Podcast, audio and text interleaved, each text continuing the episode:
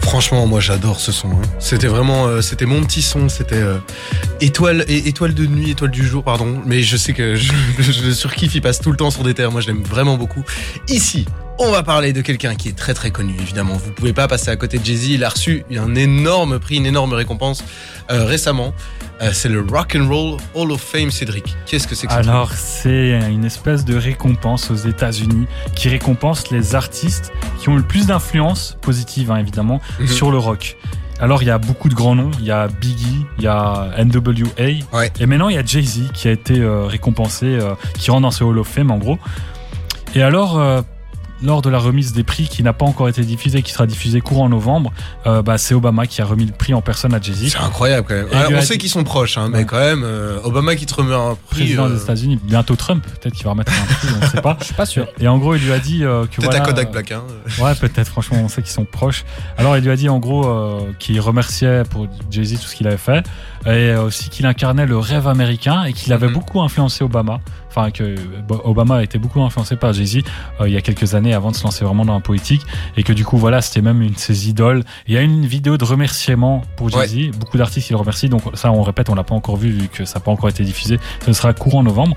Ouais. Et euh, Jay Z a fait un tweet euh, assez drôle et assez touchant dans lequel il dit euh, qu'il remercie toutes les personnes qui sont dans cette vidéo, qui apparaissent dans cette vidéo, et qui va euh, vraiment pleurer dans la voiture. Moi, je trouve ça hyper émouvant. hein. Et après, il a fait un autre tweet pour dire que voilà.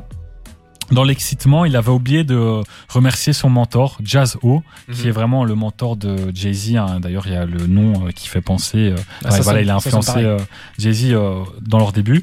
Et euh, voilà, c'est son mentor et il le remercie pour tout ce qu'il a fait et il espère euh, que ça va continuer. C'est vraiment, c'est une récompense énorme pour vous Bah, dire. c'est je- mérité. c'est On, on a regardé les- la, la liste des, des nommés. Il y a vraiment que les énormes noms de la musique. hein. Vous avez croisé entre autres des David Bowie, euh, euh, des Foo Fighters qui ont été nommés cette année, mais aussi euh, tout plein d'énormes noms. Enfin, je- vraiment, j'ai pas la liste sous les yeux, euh, vu que ça fait genre 30 ans qu'ils donnent ce prix, Ouais, c'est 30-40 ans. Mais déjà, c'est pas facile de rentrer dedans en tant qu'artiste de rock. Ouais. C'est encore plus compliqué en tant qu'artiste de rap. C'est vraiment les têtes d'affiche de bah, du rap en fait. Hein. Tupac, Biggie, euh, NWA, vraiment les plus grands qui peuvent y arriver. Et Jay Z l'a fait, donc euh, Et ça il- atteste de sa carrière. tous Franchement, c'est respect. Hein. tous ces rappeurs ont un côté rock'n'roll aussi, il faut Ouais. l'avouer. Tupac, par exemple, pour moi, c'est le rappeur qui a le plus ce côté rock'n'roll. Genre, il est là, il insulte les flics et tout, il crache sur les caméras. Enfin, il incarnait vraiment cet esprit rock. NWA aussi.